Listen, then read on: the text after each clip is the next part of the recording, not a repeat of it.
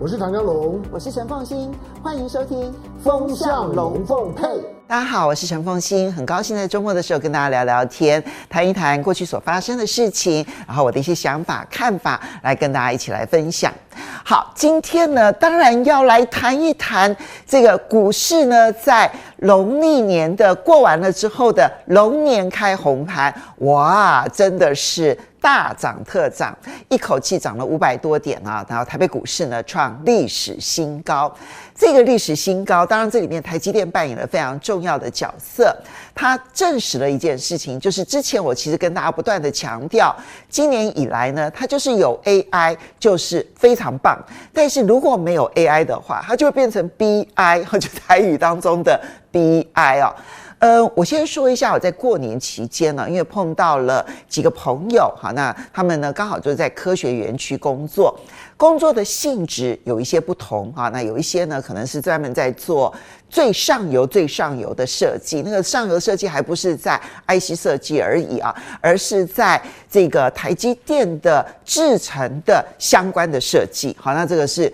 最上游的部分。那也有的呢，可能是就相对比较下游的部分。那可能负责的呢，就跟台积电无关，然后也跟 AI 无关，而是一般的这一些下游的最终的这些产品品啊。就发现说，同样都是在新竹科学园区工作，一个竹科两个世界。一边的 AI 呢，就不断的就是这个人才也缺，然后呢，不断的有一些新的一些发展的机会，然后呢，整个的这个产业看起来就是叫做欣欣向荣。而另外一边呢，就真的是叫做 BI 哈，很悲哀。说从去年下半年开始，其实景气一直看不到好转的迹象，而且呢，订单呢看起来不但没有增加，反而是减少，甚至于他。认为裁员的这个状况是会出现的，就他们所看到的这个情况，所以我会发现说，不同的工作的类型，同样在新竹科学园区，但是却是两个完全极端不同的世界。一边呢是繁荣向上，而另外一边呢看到的都是萧条面。所以这是我所提到的，就是看来科技业它也都分成两个极端的世界，一边。很热络，当然这里面跟 NVIDIA 有关，跟台积电有关，跟这个美超微有关，跟安谋有关，然后跟超微有关，就是跟这一些整个的人工智慧相关的发展、伺服器的相关的发展有关的。那但是扣除掉人工智慧的相关投资所能够受惠的产业之外的族群，他们其实现在看到的就是在地缘政治上面所切割。出来的两个世界，而这个切割出来的两个世界，台湾呢有一些公司，它正处于一个两边不讨好的情况。那中国大陆这边呢，因为对于台湾的不信任，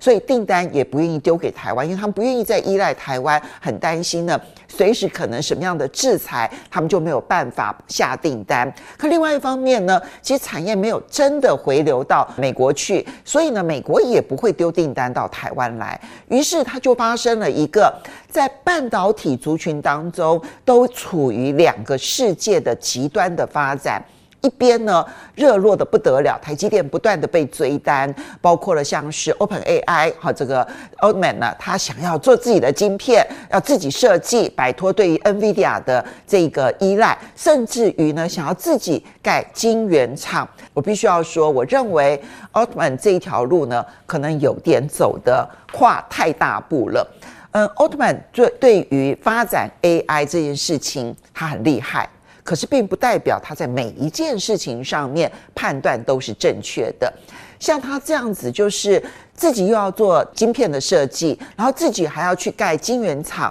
这种做法，坦白说，我觉得超过了 Altman OpenAI，它能够真正能力圈所涵盖的范围，未来会碰到很大的一些挑战、一些问题。可它凸显了一件事情，那就是呢。在 GPU 这个世界里头，现在 NVIDIA 赚得盆满钵满，大家眼红，所以都想要来分一杯羹的事实。还有第二个事实就是呢，在这个过程当中，谁都缺不了台积电。这就是台积电呢，在台湾过年的期间呢，火红的重要原因。因为你会发现，在美国股市当中呢，最强劲的这一些科技公司，不管是美超微也好，NVA。也好，或者是像是这个超微啦，或者甚至于像是阿法贝啦、微软啦，每一家公司背后都脱离不了一个台积电。如果少掉了台积电的先进制程，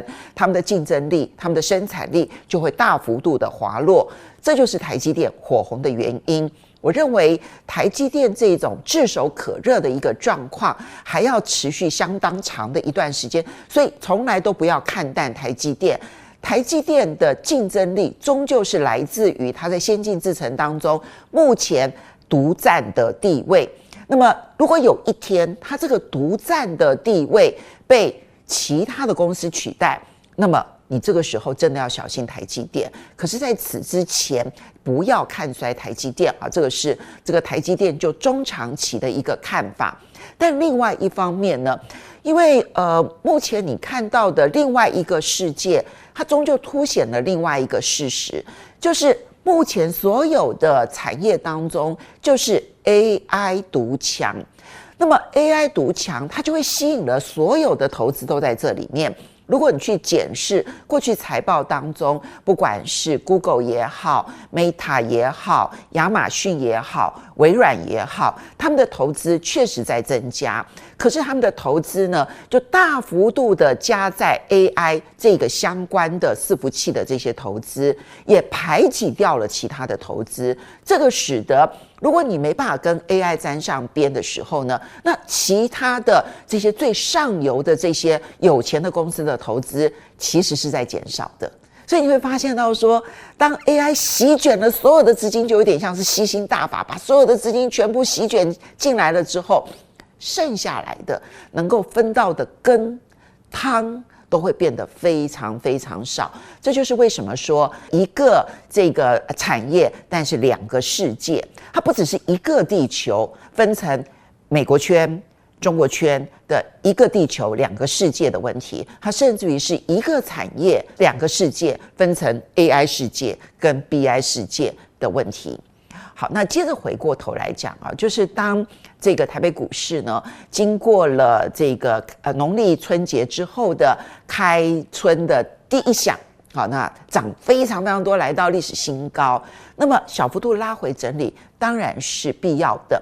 而且呢，确实也看到了一些危险讯号。当标普不断的创历史新高，当费城半导体不断的创历史新高，当你看到说这个 NVIDIA 哦，它其实从去年一直到今年，这个涨幅呢，其实是非常惊人的。你再看到美超微。知道美超伟啊，过去我们其实都认为它是一家小公司，还要不断的提醒大家，当讲到美超伟的时候，要提醒一下说，它不是 AMD，不是超伟哦，它是美超伟，就那个规模是差距非常大的。可是你要知道，美超伟今年以来短短的一个半月的时间，它的股价、它的市值已经翻了一整倍了。那么在一月份的时候，它公布财报的时候呢，当时很多人就提到说，其实美超微已经很贵了，但股价是一股四百多块钱美元。但你要知道，现在它的股价是一千美元。一个月而已哦，就这样子的翻倍哦。你也看到 NVIDIA，它其实它不是一个大的一个资本额的一个公司，可是呢，在 AI 浪潮当中呢，它确实是现在独享所有 AI 利益呢，它几乎盘踞的相当大利益的一家公司。可是以 NVIDIA 的规模，它的市值超越了。有 Google 的，有 YouTube 的，这个所有这些公司的 Alphabet，那好像也有一点点怪怪的哈。我说的怪怪，不是说我不看好 NVIDIA 的未来，而是说就这个市值估值的比例来看的话，它确实有不平衡的地方。所以呢，这种不平衡的现象，它就使得有很多人在放空他们。其实今年以来，在美国股市当中哦，有几个放空的标的，一个呢是苹果，一个是特斯拉。我觉得这一个放空呢，有它一定的基本面的基础在，因为苹果呢，它现在看不到能够席卷它成长的重要的新的产品以及新的来源、新的经营模式，而它在中国大陆的这个市场当中呢，其实今年以来呢，看到衰退的幅度相当的大，那显然呢，受到了这一个华为竞争的影响，还有包括现在中国大陆最红的是折叠机，如果你没有折叠机，在中国大陆就几乎是卖不动，所以呢，苹果的发展受到了一些影响，而特斯拉呢，也在电动车的发展的这个瓶颈呢，现在呢，已经看到各个地方的电动车的成长都已经出现了瓶颈，出现了一些月成长的衰退的情况之下呢，那么确实这两个标的有它基本面前景上面的一些难题。另外一类哦，被放空的就是像是美超维啦，像 NVIDIA 啦。这些涨翻天的个股，其实也是空头不断不断的在加码袭击的这一些公司。那这一点呢，我要提醒大家，千万不要看不惯一家成长的公司而去放空这些公司，最后都会受重伤的哈。当它是属于风头上的时候啊，你要知道风头上连猪都会飞。那风头上，你千万不要看不惯这些公司。那确实，它这里面的估值有没有高估的现象？我认为有。但是呢，它在什么时候才会真正的回档？短期之内回档，就是空头认输的时候。这是股市里头的一个名言：“空头不死，多头不止。”这八个字哦，其实是很有学问的嘛。就空头如果不认输。多头就会一路的轧空下去，所以呢，我觉得短线上来看哦，美超维也好啦，NVIDIA 也好，它确实有涨多的疑虑。但是什么时候拉回呢？等到空头一一认输，然后认为实在无力再继续的空下去的时候，当空头一一的撤出的时候，它就非常有机会成为短线多头短套的一个时间点。所以。嗯